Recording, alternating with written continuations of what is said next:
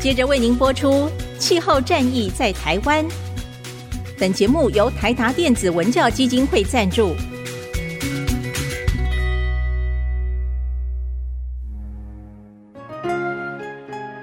换装一颗 LED 灯，一年减碳七十公斤；喝咖啡使用环保杯，一年减碳四点零一公斤；上班出门前记得把保温电热水瓶的插头给拔掉，一年减碳一百五十七公斤。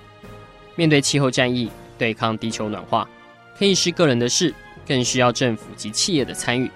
台达电子文教基金会邀您一同寻找既能提升生活品质，并可大幅提高能源使用效率的提案。欢迎收听《气候战役在台湾》。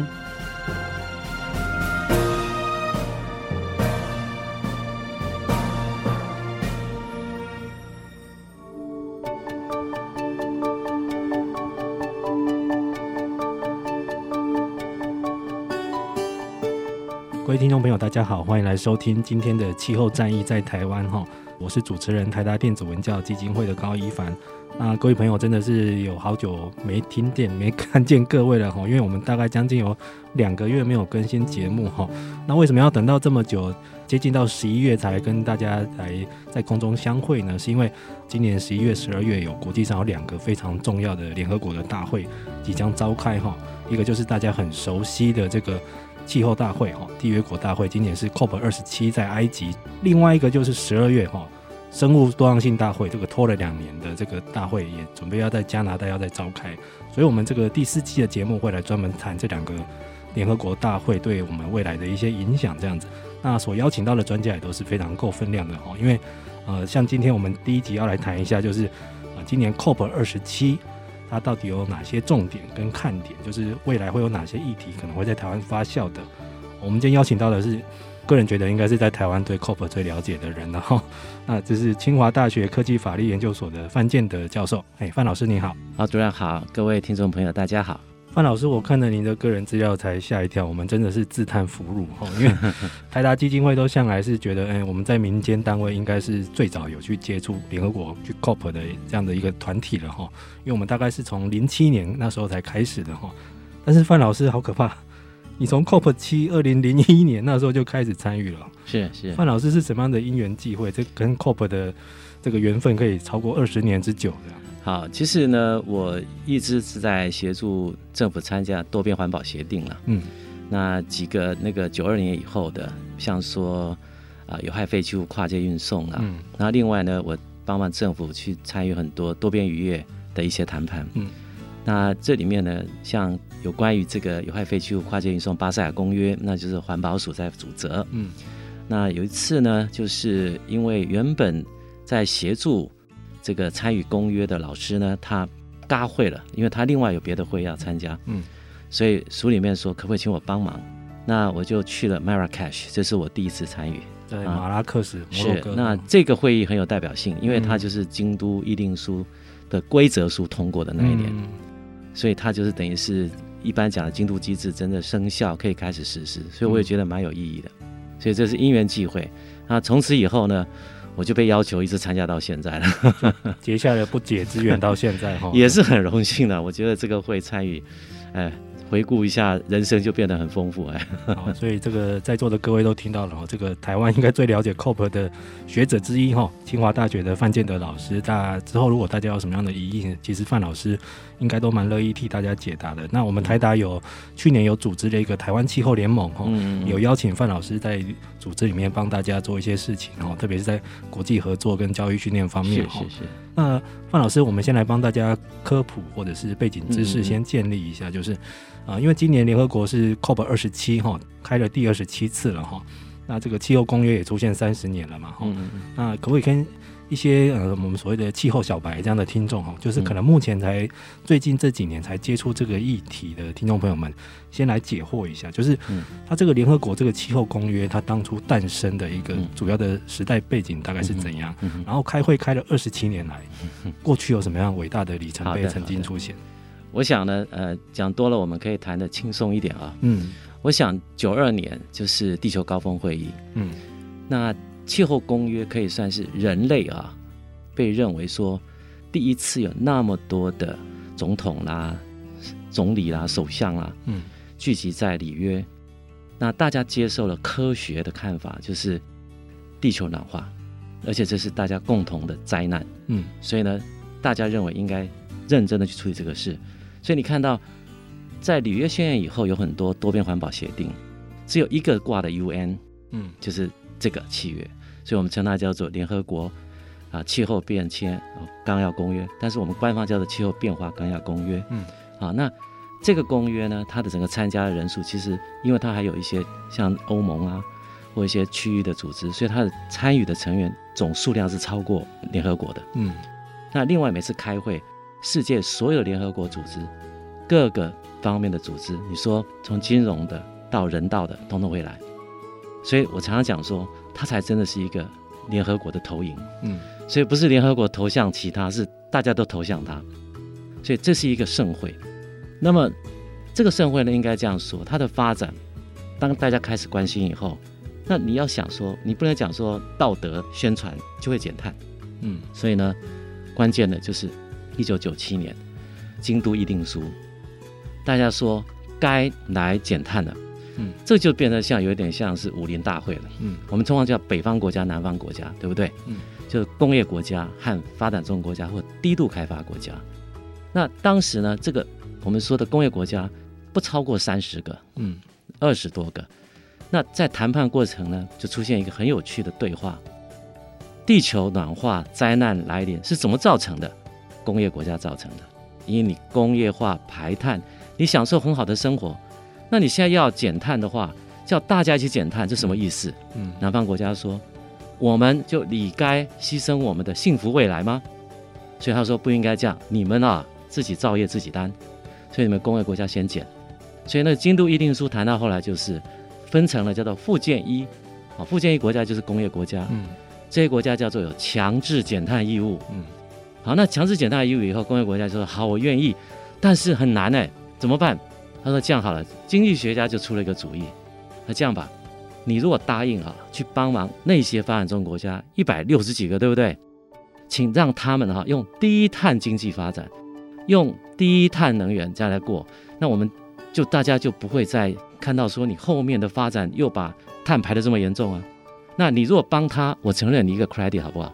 他说那我就承认你可以有碳权。嗯，所以现在大家吵得不得了，就是从这来的。嗯，所以他们就是说，你如果帮他去做再生能源计划，帮他提升能源效率，到最后说还要帮他保护他的森林，我给你可能叫做减碳的额度。可能叫做清洁发展机制里面的排碳的额度，或者是移除碳的额度，嗯，我们叫京都机制下面创造出来。那这时候就变成说，哎，鼓励你去工业国家去帮忙发展中国家做这些事情。那我们大家共同创造美好的未来。好，那这个机制运作以后，第一个带进来的就是欧盟，嗯，那欧盟做了以后呢，好像效果不好，原因什么？因为大家呢都是给的太宽了，嗯。就是给那些工业国家排碳的权利太多了，因为你要设一个我们叫做帽子，叫做 cap，对不对？嗯、那我们他们说要从一九九零年再往下减五趴，哦，这个很严格。但是呢，那你就要开始算啊，那你们这些工业国家要承诺减多少？啊，减多少呢？就是要减到一九九零年以下再减五趴。他们很努力减，他们发现做不到，哎，那就要去补补这个事情的话，就变成是我欧盟先带头，每一个我的 member。通通都要告诉我你的减碳目标是什么？那我们欧盟评估过以后，我同意你减碳目标这么多。然后呢，因为你很困难，对不对？我现在允许你可以排多少？然后呢，你排超过的哈，啊，你就要要罚吗？那你如果哎能够少排一点，啊，你也可以拿来交易，这就是我们说排放交易。嗯。那你如果说这个额度哈排放还不够，那我们去南方国家帮他们忙，那创造来的额度。可以拿来抵你的义务，这叫做抵换义务。嗯、所以其实我们在讲交易有两种啊，一个就是我允许你排的，啊你没有排掉的，啊可以拿来卖。啊你如果呢到外面去帮人家减碳的，啊可以拿来抵。所以一个是卖，一个抵，是两个概念。它运作完以后，因为那个当时算的都太松了，嗯，所以给的额度也太多了。然后呢，另外呢这一边的计划呢啊太腐烂了，所以第一届的这种排放计划就垮了。垮了呢，京都机制就垮了。垮了以后呢，就造成二零零九年那个哥本哈根最寒冷的冬天，你们应该过去了嘛，对不对？对，我那时候我们有同事到哥本哈根，在外面排九个小时才可以进场的那一次，而且那一次哈，就是因为京都机制已经败相已露，所以大家认为要谈叫做后京都。嗯，后京都的重点呢，就变成开始，就是说工业国家说哈，不能这样再干了。哪有人说我们努力减碳哈，然后你们那那个发展中国家努力排碳的？他说这样做不到。那南方国家就说了，不好意思。你们的历史的业障还没有清，你怎么可以拉我下水？所以这就是在哥本哈根那个回合谈判的关键问题，叫做南北冲突了。嗯，南北冲突的时候呢，中国就带着他们叫做发展中国家的七七集团，嗯，步出会场，就挑战说，你们丹麦政府哈偏袒那个工业国家。差点破局，直接离开会场。是，所以那个那个会，那哥本哈根就非常有名，因为天寒地冻，然后又搞得破局。嗯，那最后是奥巴马和那个大陆的那个应该是胡锦涛吧，嗯、一起到那边，就是说好，我们继续谈下去。所以从此呢，这气候公约就变成两 C。嗯，这两 C 很有意思啊，加起来哈，这个排碳大概占全球的百分之四十七左右。嗯。所以就我们常常笑说啊，就管他们两个就好，对不对？你说中美两 中美两强管好自己就哎对，所以说所以说只要他们两个这个国家愿意减碳的话，嗯、我们好像都很很很容易，对不对？嗯。可是说的容易做的难嘛，一个是属于共产主义，一个是资本主义。嗯。但是呢，他们在两千零九年把哥本哈根的事情挽救下来了。嗯。所以那一年的会议你会发现他用的叫做 take note。嗯。所以没有什么 agreement，没有什么重要的文件，嗯、叫做。哎，我们都注意到了，只有 好，那再来做个笔记而已。这个国际公约就是，嗯、你看这样就已经到了两千零九年了。嗯，一九九七年京都议定书出来，然后拜相已露，然后在两千零九年差一点就挂了。嗯，所以他们说往下走，所以我们就笑说，那接着隔年呢，哎，到墨西哥的坎昆去度假。嗯、我说到阳光明媚的地方，大家修复一下，嗯、然后就出了一个叫坎昆协议。坎昆协议就是说，我们大家要团结，而且要开始说要帮忙这个南方国家。所以那个时候最重要就是钱钱钱钱钱。嗯。然后再来就到德班，德班是一个关键的会议。到南非，这些工业国家就说，我们就再重新弄一个单一的协议就好了嘛，做一个就好了，一起做嘛。那些那个南南南方国家就说不行不行，前面的旧账要先清。嗯、所以这边就出现一个单轨或双轨。嗯，到最后呢，在德班吵到最后的时候呢，他们就变得叫做原则主要的东西都是单轨，要创造一个新的。最早是讲了。要再创造一个会长牙齿的议定书，因为议定书是属于在国际法上面，它的拘束力比较强的。嗯，所以你看他们后面是带有类似像法则的概念的。嗯、啊，那但是呢，后面呢，他们就说，那我还是继续保留就京都议定书，那我们还是保留一个修正案好了。嗯、所以它不叫做京都，不是它叫做修正案，所以我们通常称它京都二期。嗯，那我先可以跳说，京都二期是拖到二零一二年才生效。嗯，都已经撑不下去了，但是呢。等到二零零九完，二零一零、二零一一，那到二零一二就是到了那个杜哈了嘛，哈、嗯，那杜哈呢就有成果了，那就是我刚刚讲的那个京都的二期，也就是 amendment 通过了，好，但通过没有生效啊，哈，但后边的事情，它通过以后呢，接着就是新的协议或议定书要开始了，这时候我就看到非常重要的在谈的事情，那这个时候他的事情呢，最主要在谈的两个 track，他们当时就在谈。二零三零年该做到什么程度？这是一个目标。再来一个就是说，那在我们现在开始啊，因为到二零二零年应该做到什么程度？他基本上在谈的，也就是有一点像是那个原本的京都目标要做到哪里，应该是二零一五的概念。嗯，好，那这个时候呢，往后走了，往后走以后呢，他就经历过几次的沟通。那最关键的是在华沙那一次。嗯，华沙那一次呢，出现一个叫做华沙协议。华沙协议的是重点是什么？基本上呢，就是对于弱势国家，他们要履行就是资金义务了，就是要给钱的一个协议就对了。所以你看，先把钱搞清楚以后，然后呢，再来华沙，那是二零一三的嘛，啊，那再来就到秘鲁，好，那秘鲁呢这边就是整个收敛以后，那就进到了二零一五的巴黎协定。那巴黎协定呢，我必须要称赞法国，他能够把那么多国家和各方利益的事情摆平。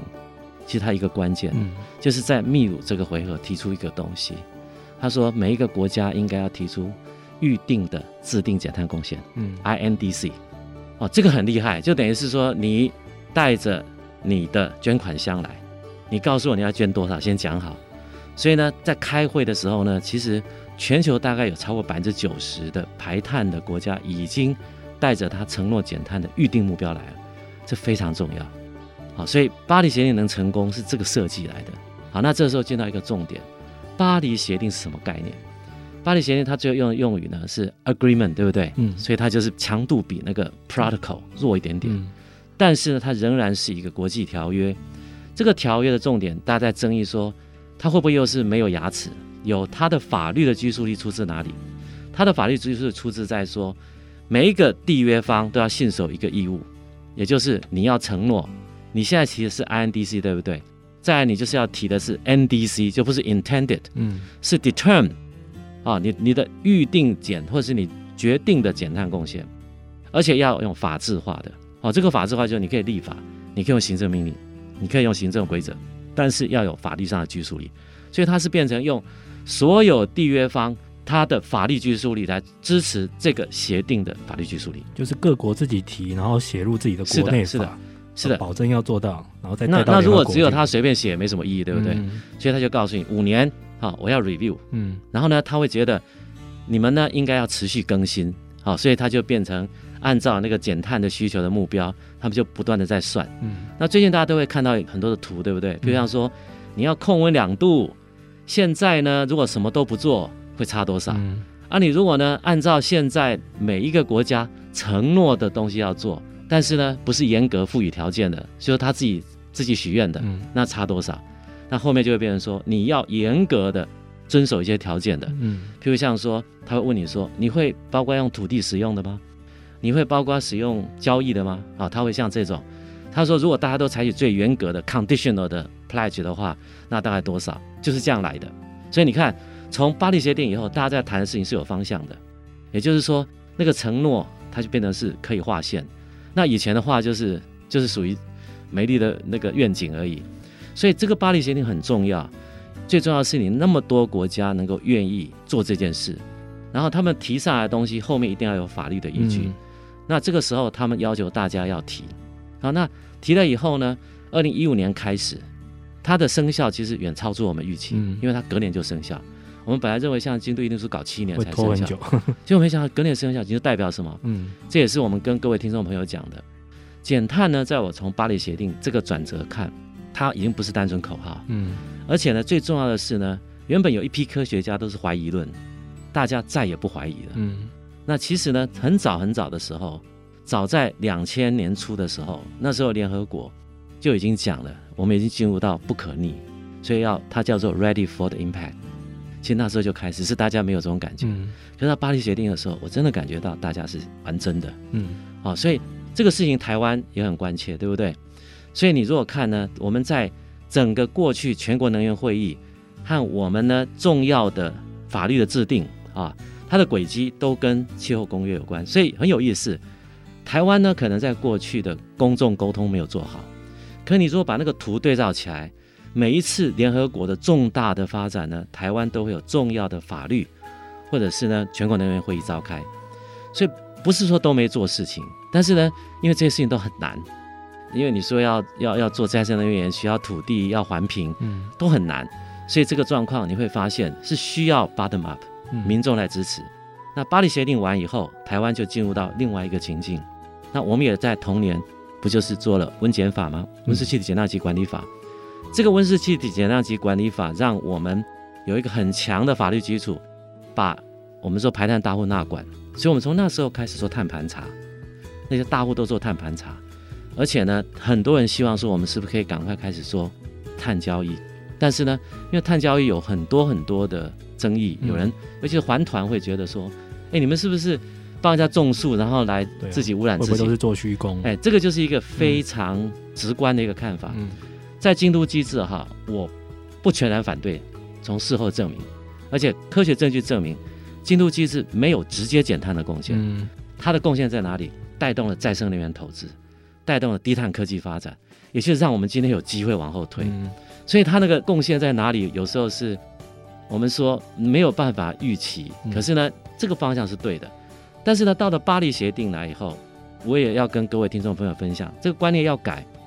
巴黎协定的概念就是，我不再要你工业国家做，然后呢，我我那个发展中国家就在旁边看，它叫做 globally 的，collectively 的，这个呢。在伦理上叫做团结互惠，嗯嗯，而且他说不应该要错失或遗失每一个人的努力。嗯，所以他说公司部门都要一起来。所以在这个状况下，整个巴黎协定里面设计有一个很重要的，就是我们说的第六条的机制。嗯，第六条机制就是我们说市场非市场的机制。原本京都议定书就是计划型，它现在留在第六点四条。可是这个六点四条的做法呢，跟以前不一样了。它最主要是那个计划要加一个什么？除了我们说排碳的外加性啊，它加一个你要有什么？要有永续。嗯，所以你以前可能把风机建在会扰民，然后你把那个光板做在会影响土壤的，现在现在的六点四都不行了。嗯，因为你不符合环境永续，这个是很重要的一个发展。所以各位要相信，就是说大家在朝好的方向努力。所以。你不要再担心说，我是不是到你家去种树，然后污染自己，不会是这样子。嗯、那同样的，我们每一个人努力都要做。像我们台湾很惨，对不对？因为我们是贸易出口国、能源进口国，所以如果我们的企业哈都只能够用自己的自己的那个减碳额度哈，我们将会面临很大很大的压力，因为我们跟那个土壤大的国家或者是非常低度开发国家不一样。但是剩下的只是说，这个精神你要抓住，就是全球共同努力，大家来减碳。啊，那这个方向往后走，你那个六点二是一个很特殊的东西，嗯、它是建立在两个国家的合作，嗯，所以它不是再去问公约，它不是问公约说可不可以做这个，而是你们两个国家认为可以合作，你看它可以促成多少的国际合作，但是呢，你两个国家都要严格遵守，嗯，公约给你的那个、嗯、我们叫做 protocol，然后呢，他们做完以后，这个东西会产生的这个权利呢，不是可以乱卖的哦，嗯。你的国家，如果你提的 NDC 对不对？你说我一年减一百万吨碳，然后呢，我现在呢，哎，我现在却可以省了二十万吨，我有二十万吨的额度出来，对不对？你想要把它提供给另外一个国家，就是 B 国，因为呢 B 国呢超排了三十万吨，那这个时候呢，你能够把那二十万吨拿给他，对不对？等于国家间也可以互惠交易。是是，但是呢，嗯、问题就是说你不可以给超过。嗯。嗯然后呢，这个国家拿到二十万吨以后呢，它还有十万吨。嗯、简单来讲，总承诺哈，大家讲的要简单的总承诺，不可以因为内部交易改变。嗯，大家要在那个总承诺的范围内才可以交易。所以你看，就不会像京都议定书，所以那什么供过于求的事情不会，嗯、因为他们一开始就严格控管。所以这也是我们呢，希望听众朋友大家了解。那为什么会这样讲？因为跟台湾密切相关。嗯、好，那后面走过来以后，到了现在。巴黎协定走过来，虽然开始还不错，但是碰到疫病，嗯，所以疫病我们整个延宕了大概有两年了，好，所以呢，我们的那种报告啊，或者是那个要做那个更新呢，都在延后。嗯、那最近来讲的话呢，那个更新的状况并不理想，因为又加上了俄乌战争，所以你看，这整个大环境经济变化的时候，我们今天在谈气候公约要召开，我想大多数人会觉得很悲观吧，嗯、但是不是这样呢？其实我也觉得并不必然，因为这道理很简单。譬如像当德国他一个月多付几十万台币去买能源，当他本来二零二三要去核，现在变成是暂时延后。嗯，当他说我要停止燃煤，可是我现在却变得必须去北非买燃煤。但是他有一个事情没有变，他说我目标没有变。我想这个是我们台湾很好的借鉴。嗯、好，一个有操守的人。我要负责任的让我们的国民经济和生和经济发展存续下去。可是我们那一种永续的目标是不能改变的。所以，所以这个事情我在看到的是，它反而变成了大家哈，突然间觉得能源是如此的 expensive。那你看以后他是会养成节能的习惯、节约习惯。所以经过这种大的挫折以后，他的社会的基本结构会改变，能源结构、能源供给、能源效率还有节能一定会改变。那长期是不是就是好的？所以我觉得这个是一个方向。所以我想 overall 整个过来哈，气候公约它很有趣，来来去去起起伏伏。可是我认为巴黎协定是一个非常重要的 agreement。那我们现在走到这里，然后呢，第六条跟我们密切相关。是，感谢这个范老师在一开场就帮我们用几分钟梳理一下，快速走过三十年，大家有没有刚刚有没有走进时光隧道的感觉？这样子。那的确，这个范老师刚刚解释，就是这个整个气候公约的成立的背景，还有中间的一些波折啦，包括从京都到巴黎，还有整个这个融资的问题，还有这个第六条，就是大家都很瞩目的国际的碳权、碳交易未来的一些制度跟发展哈。那其实从去年开始，我真的有感觉到，就是从这个 COP 二十六开始，也是因为疫情延宕了两年哈，所以那时候大家的动力是蛮强大的哈，甚至于促成了这个这个第六条真的也吵了好多年，因为突然去年就过了，大家吓了一跳。然后国内因为现在很多企业都要喊出这个本世纪中哦，二零五零要迈向近零哈，要归零哈，其实这个未来的这个愿景是很强大的哈，因为以前这个像连京都议定书都没有想到以后可以有排碳归零的一天哈，是，所以现在现在真的都动了起来这样子。但是老师你怎么看今年这个跑到埃及办的这个气候会议？因为我查了一下资料哦，这是非洲国家第一次，如果摩洛哥不算的话，是第一次主办气候会议。然后今年是不是？呃，在会前我看到蛮多分析，就是说今年会去炒那个 loss and damage，就损失与赔偿这个东西。那这个问题就落到老师刚刚提到那个华沙钱，对，而且钱的事大家都是吵不拢嘛。对对对。老师觉得这一块今年会有一些突破吗？我想那个主任这边谈的很重要哈。其实整个公约，当你巴黎协定完出来，然后到后面第六条出来，比较重要像科技和融资的问题，嗯，原则大概定了哈。但是呢。它根深蒂固的冲突的因素就是，我们有两个钱嘛哈，一个是调试的钱呐，嗯，那另外一个是损害与损失啦，这两个东西一直没有谈定。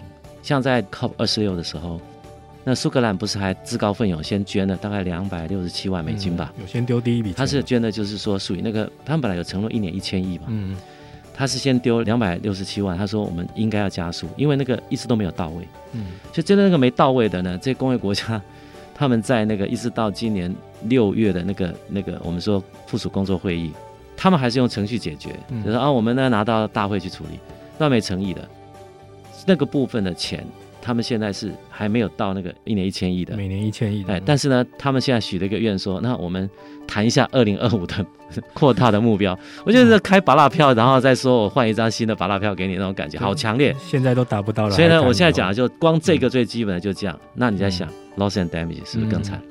嗯、Loss and damage 它涉及到很多问题哈。嗯、其实 Loss and damage 的提出主要是一些最脆弱的国家，嗯，比方说岛国，像 Solomon Island 啊，啊那个 Kiribati 啊这些，他们是不是就到时候要要沉默嘛？对不对？嗯，那这个时候就会变成说，他们认为他们就是属于这整个暖化下人类的工业下的受害者。嗯，你去想这个事情，有一点像是。公正转型过程当中，哈，有一方面是最脆弱的，另外一方面是因为你在推转型的时候呢，它会有一些反弹效应，嗯，这些都是属于弱势。民主的机制一向是服从多数、尊重少数，然后你一定要是极极小化弱势人的损害，对不对？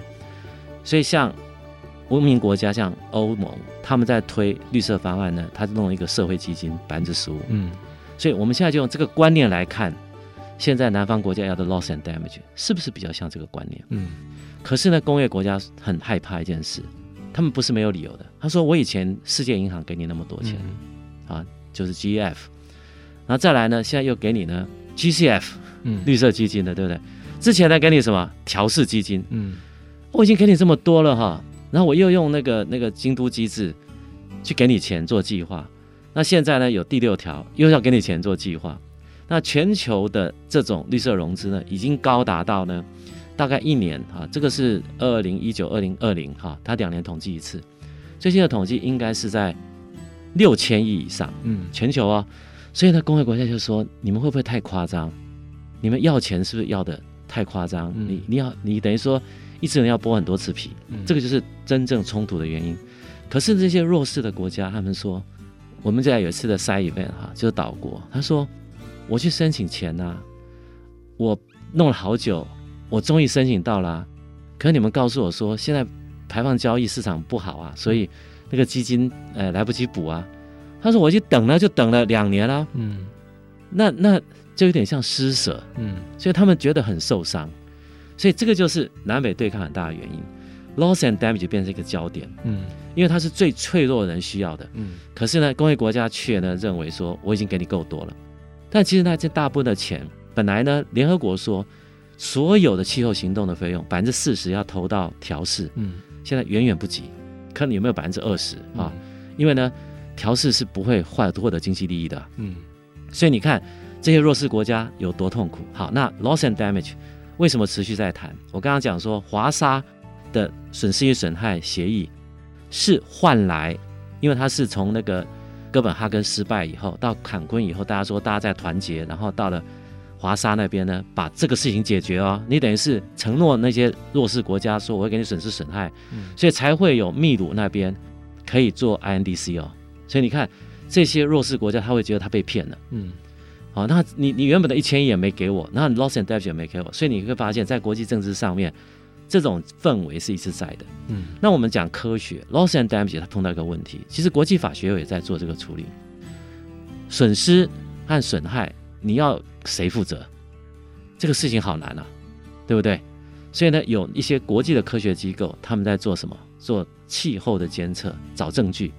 比如他们说，当你海水冰融，它的温度。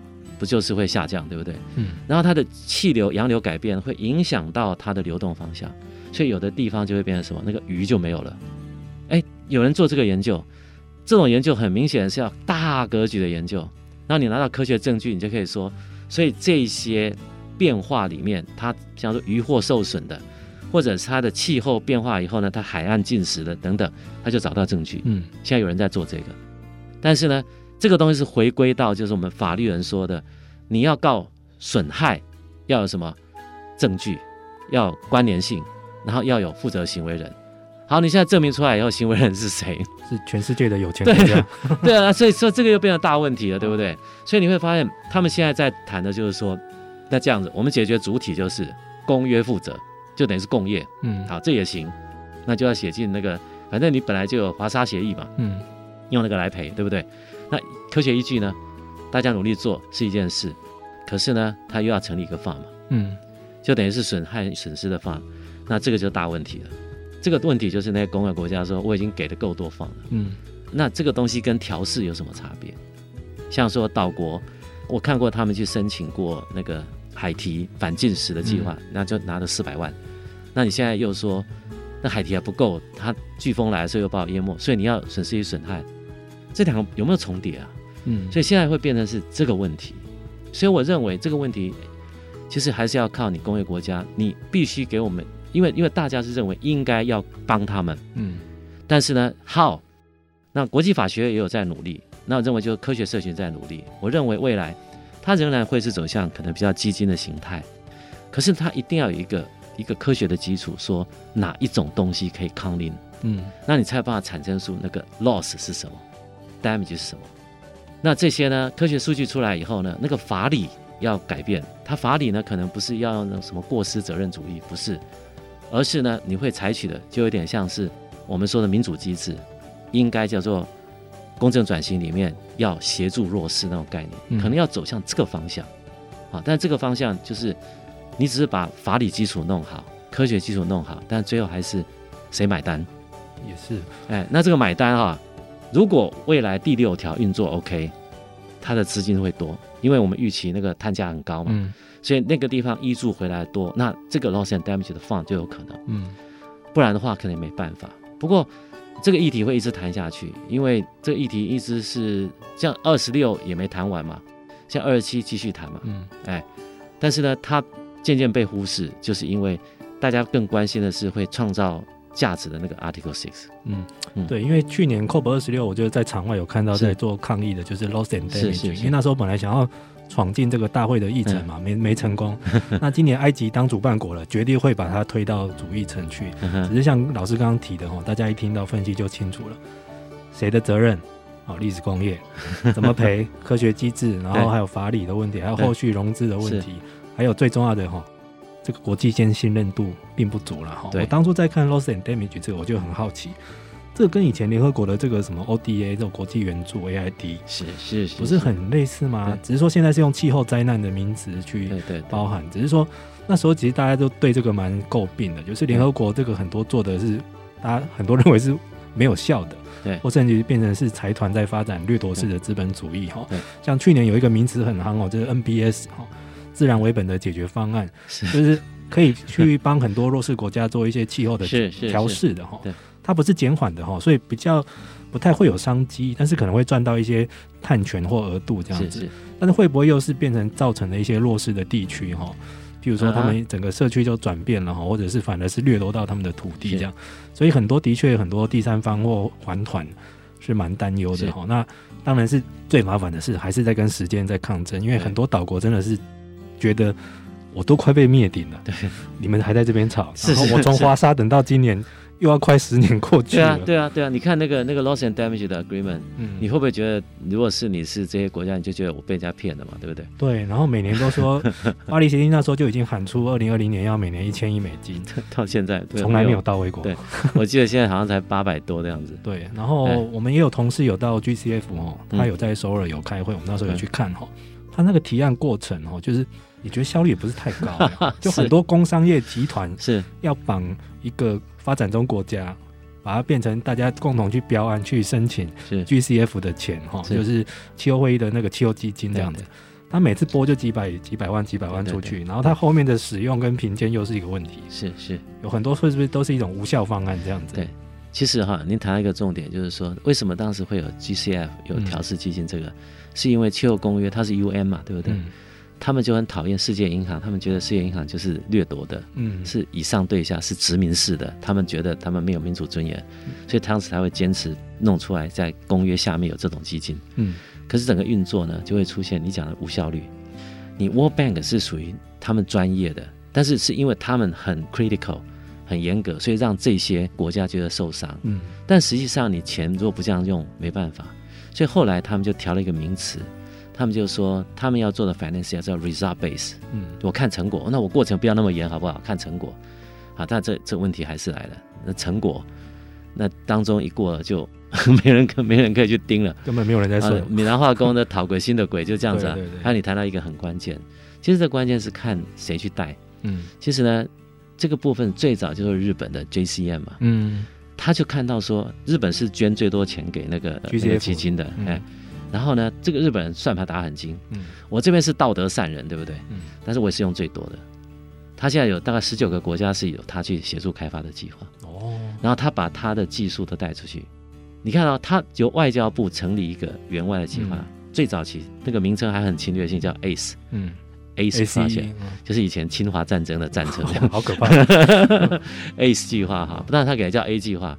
他们先把商社推到越南，嗯、然后有一个他们的科技的展示楼，嗯、然后他就邀请地方的官员和商社去看，看了他们喜欢的，嗯、日本人会协助你，先跟他们的那个外交部登记计划，然后就会启动那个进出口贸易融资，所以日本人呢，他就会先把他的机器设备，嗯，透过那个出口贸易，等于是很低利的方法送一套过来，所以在地就开始做数据啊，做所有的初步分析。我们叫 prototype，那分析完以后呢，他们就一起写计划去申请。哦，那这个，那那拿到以后呢，钱就转回日本了。那等于是在做生意，不是在做生意，是日本人做生意。但是呢，他这样做有效啊，嗯，因为他真的就把很多的技术就输出了，然后因为他有利益，他就落实。所以我并不反对这样做，因为呢，你叫这些工业国家都只是喊道德诉求，没有意义。当他自己也有获利的时候。他就会努力的帮这个事情实现。嗯，他做了十九个国家。嗯呀，那他们在以前那个碳权累积的是世界上累积最多的，嗯、他们是这样子做。韩国现在在这样做。是，我我在想到去年 COP 二十六去看那个日本馆哦，对、嗯，哎，真的他都在展示技术哎，我觉得比较像一个日本，而且而且你会发现哈，他会有很多外国的记者啊或什么的。对，上次就看过，嗯，他们做那个无扇叶风机、嗯、啊。那另外，他们有那个等于是那个净水设备或什么，嗯，我当场就看到一个国家的人，就是叫他们的那个代表过来，当场就在那边谈说做这个事情多少钱，怎么样怎么样。哦、日本把那个当成是一个贸易展，一个商机。哎，然后他们东欧的人呢是，就随时在旁边准备要回答问题，是不是？其实或许从某个层面来说，这是一个比较有效的方法。哦、是，就是说你那个诱因哈是很真实会实现的，不用喊的，嗯，因为你你想那都很远哈都没有用。但是呢，你要像这个，为什么认为巴黎协定会有帮助？嗯，因为它采取的是国与国之间去对谈，对不对？嗯、我们两个国家会谈得出来，一定都是有利益嘛。我们不会去找一个不会实现的来做。嗯，所以你看，是不是比你在公约里面随便人家去申请，你就里面滥竽充数一大堆嘛？所以这次巴黎协定，我认为是可以做得到。那同样的道理，如果日本可以这样做，做好事又创造自己国家的产业发展。台湾也可以这样做，对不对？嗯、是是不是？其实这也是一条明路了。是是是。之前我就会觉得，国际上的这种气候援助跟一个低碳技术的输出，是或许是台湾在拓展气候那个外交和国际关系的一个另另一条道路了。哈、嗯。那最后还剩下一点时间，我一定要问一下这个。因为今年是一个又是一个能源危机的年哦，是是，是。虽然说它的起因是蛮蛮独特的，是因为有战争哈，有带动这样子。然后现在整个欧洲国家都非常的紧张，因为又有可能如老师所说的是一个寒冷的冬天即将来临。是，是，是。老师觉得今年整个通货膨胀跟能源危机的话题会不会一直缠绕在整个 COP 的会场？会。像我们固定跟那个欧盟的一些学者有那种双边论坛，他们今天明白讲说，我们来谈，就是。现在的能源价格或能源危机，对于我们落实净零目标的 policy 和 legal implication，它够清楚啊。嗯，政策和法律的意涵。嗯，所以你这就是关键，因为实际上呢，你会发现整个气候公约在推，如果回到以前的京都机制，那是价格机制，现在推到的是除了价格机制，再带政策机制，仍然是价格机制。所以当那个价格变成这样子的时候，你会发现。后面要 drive 这整个工业往下走，一定会碰到顿挫，嗯，对不对？但是呢，另外一方面我就要讲了，那我们来看一下，为什么欧盟这么痛苦，他还要落实他的绿色新政，他还特别在成立一个疫后基金，嗯、对不对？嗯、他们看很远，最大的危机就是会淘汰那些没有竞争力的产业。对不对？你现在就可以看到，用油用很多的，用天然气用很多的，完蛋了，现在都惨了。所以是不是要加速？像我知道，我们台湾有厂商做储能的，现在欧洲卖不得了的好。嗯，嗯，所以储能还有加速氢能，像今年有一个观察的重点，嗯、因为埃及跟英国他们是双主席，对不对？嗯、英国二十六届，现在埃及二十七届，他们在今年年初就成立了一个地中海氢能联产业联盟。嗯，氢能啊，所以你会发现他们。就是一个很强的动机，要加速氢能发展的，嗯，所以它就一个 jump，对不对？那像德国有那么多剩余的风力，嗯，不能够并网上去的，因为安全性，以后是不是加强裂解氢？干脆来制氢好。所以德国跟加拿大合作，嗯，是怎么样？因为加拿大的制氢成本比较低，他们已经签约是德国从加拿大进口氢，嗯，所以你看德国应该在加速转型，所以这个状况就会变成是人民可能有短暂的痛苦，可是我们要让它加速转型。所以他们的利基就是，他的绿色新政里面，把二零二一年到二零二八年的预算百分之三十，通通怎么样？百分之三十七哦，通通转进去永续投资。嗯，你看这叫大破大立，因为你这个时候就是那些传统工业就觉得很痛苦，你干脆去投那种国家帮你吸收嗯成本，所以你是不是借机转型？所以他们目前来讲的话，要推。它的减碳目标虽然是五十五，但是我已经看到他们有可能更高，因为现在能源这样子的话用的少，可是有加速转型，嗯，所以大破大立啊，所以这是看那个领导者的决心和他的国家的条件。那同样的状况，我们如果回到台湾来思考，嗯，台湾呢就比他们更难了，嗯，因为呢我们那个台商回流以后，然后另外呢疫病我们控制还不错，嗯，所以我们经济成长很高，嗯。然后呢，我们现在像说台积电扩产，我们可能它的电力消耗要再增加大概三趴，可是我们的再生能源没有办法快速成长，嗯，所以需要呢，我们看那个净零路径。现在我都觉得呢，二零三零之后才做大量氢能的，要不要往前推？因为全世界都在这样做，就干脆直接瞄准未未来的次世代的科技。像我们跟那个澳洲跟日本他们的联盟，我们在中间。我们要不要去找一个联盟加入？我知道我们有在合作了，嗯、但是合作是不是太消极？嗯，你看埃及跟、啊、跟那个英国已经做的是地中海联盟，哎，是，所以你看嘛，这个事情就大破大立。我相信按照现在的油价和天然气的价格，嗯，那个社会动荡会很厉害，嗯。但是你如果能够做很大的能源快速跳跃转型，然后让减碳绩效出现，那你这时候你会发现，那个做的好宝宝的，他会得到很大 incentive，因为那个碳价。嗯。碳价也会很值得，哎，啊、所以这个时候他加速转型，对，所以现在有人形容这个 moment 哈，这个二零二二这个神奇的 moment，对有人说是一个能源危机的又一年哈，然后是一个啊、呃，有人说是这个化石燃料短暂的复兴哈，因为现在有些油气公司赚太大哈，被很多国家的政府给盯上要征什么暴利税，但是也有人说，其实这是呃化石燃料产业的最后一搏。就他的幽灵，他最后是的，他希望你缠住你，然后你不要再放弃他。但是也有人，就像范老师说的，它反而加速跳跃式的前进。是啊，是啊。可能以前未来氢能都说是永远是等二零五零年哦，再等三十年。嗯啊，哎，说不定这样子一弄，二零三零年就会遍地开花了。是啊，因为是被逼的，嗯，是被逼的。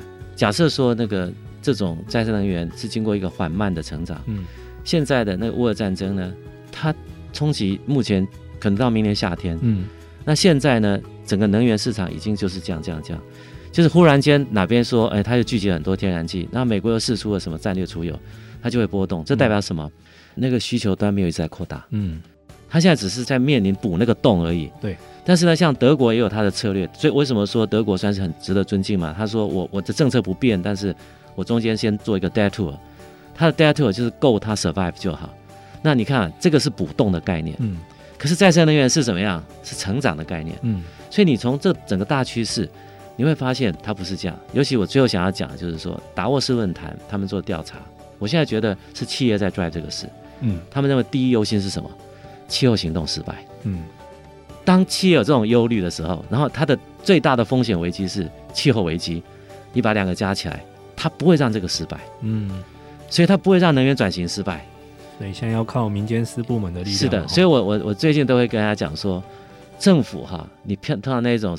波动太厉害，因为就是尤其民选的哈，他没办法太坚持，对不对？嗯。但是企业不一样，当企业看到碳关税的时候，当企业看到它的生存危机的时候，他会努力的去对应。嗯。所以这时候应该怎么样？是我们人民要来支持他们企业去做对的事。嗯。啊，那。去了解他们的理解，因为他们已经在那个 track 上面。对啊，我最近正在写一篇文章，就是呃，去年那个 COP 二十六有一个名词出来，叫做难减排产业，就是那种钢铁、水泥，对对对对对，跟化石燃料已经纠缠很久的。对，其实现在现在已经开始有些技术出来了，但是未来的快速运用哦，因为民间企业都是玩真的哦，它不会像政治人物喊喊口号就好。对对对，等它这些产品出来了，什么零碳钢是是零碳水泥出来，是是是。也真的政府要加大力度，甚至于消费者要主动去采购，就像现在的电动车的风潮一样。是，现在电动车的风潮如果都是靠消费者在 drive，是是，企业绝对会提供，他不会管你说我是为了气候什么，是的，是因为这个是有利可图的事啊，是的。然后这个才是会整个市场会翻转。你看，像那个台达，从正创办人的时候，是你们在两年前就开始做内部探定价，你们定一万块，对不对？呃，三百美金，一万吧，一万台台币一万。那你知道那个中央银行的压力测试？是中央银行就欧洲中央银行压力测试，他认为现在在二零二五以前啊，二零二五以前碳价就是应该是三百美金。哇！我这样说，这也太厉害了！你们我们命中趋势，那个这个是那个欧盟中央银行是去年做压力测试，嗯，他认为说我们都要平稳的过渡的话呢，就是现在就在二零二零这边就应该是要碳定价。三百，所以你看嘛，企业很认真忙起来做事情的时候，他一定不是乱定嘛，他有一个推估嘛。那你看企业认真做的时候，我们就给他掌声鼓励他，嗯，然后帮忙他，因为他是一个无悔的策略，要往前推。是的，也必须要前进嘛。哈，我昨天看到一本书说的很好，就是其实很多长期投资人或者是像退休基金，他投资的是百年企业，是是是，要做一百年的事情，是是。然后因为他都是给退休人的，退休人会一直老一直退，是呀，那。现在要找可以撑过二十一世纪的事业跟企业，可能要用这个眼光去。我想借你这个机会太宝贵了，我要提一个哈，嗯、就是说也希望我们政府这边在经管部门和财政部门要加把劲。嗯、欧洲就是因为他做这样的绿色融资的政策，对不对？现在他整个开始影响了，因为它是 leverage 嘛。嗯。你如果希望政府的钱用得到，你就要做永续投资。所以它后面 leverage 出来的钱是很大的。嗯，现在台湾的海外的那个那个我们的企业已经开始回来台湾反映了。他说他们的一些机构投资人不太愿意投资他们，连贸易融资都不太愿意给，因为他们 ESG 不行。所以他们就回来问说啊，为什么跟这有关？连钱都借不到。所以你想哈，这就是说，嗯，我们的政府、我们的经管，我们要不要赶快加大力度？金融二点零，金融三点零，嗯。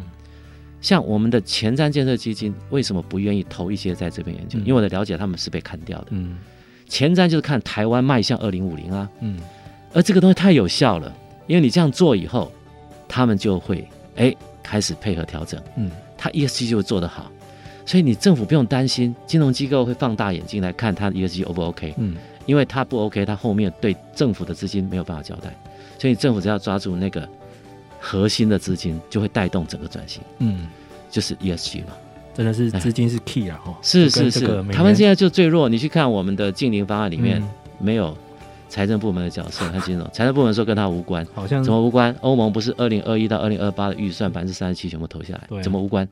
所以这个财政部跟金管会如果 听到呼唤哈，现身一下。OK，好，今天非常谢谢这个清华大学的范建德老师来到节目帮我们指点迷津哈，希望对各位之后来看懂整个 COP 二十七，因为之后应该相关的新闻会陆续的哈满天飞哈，可以让大家看懂整个长期大趋势这样子。好，那也祝范老师到时候前进埃及顺利哈，那到时候有回来有什么样的成果跟心得，再来跟我们听众分享。好的，谢谢，谢谢主任，谢谢范老师。那气候战役在台湾，我们下次再见喽，拜拜，各位听众朋友，大家再见。以上节目由台达电子文教基金会独家赞助播出。台达电子文教基金会邀您一起环保节能爱地球。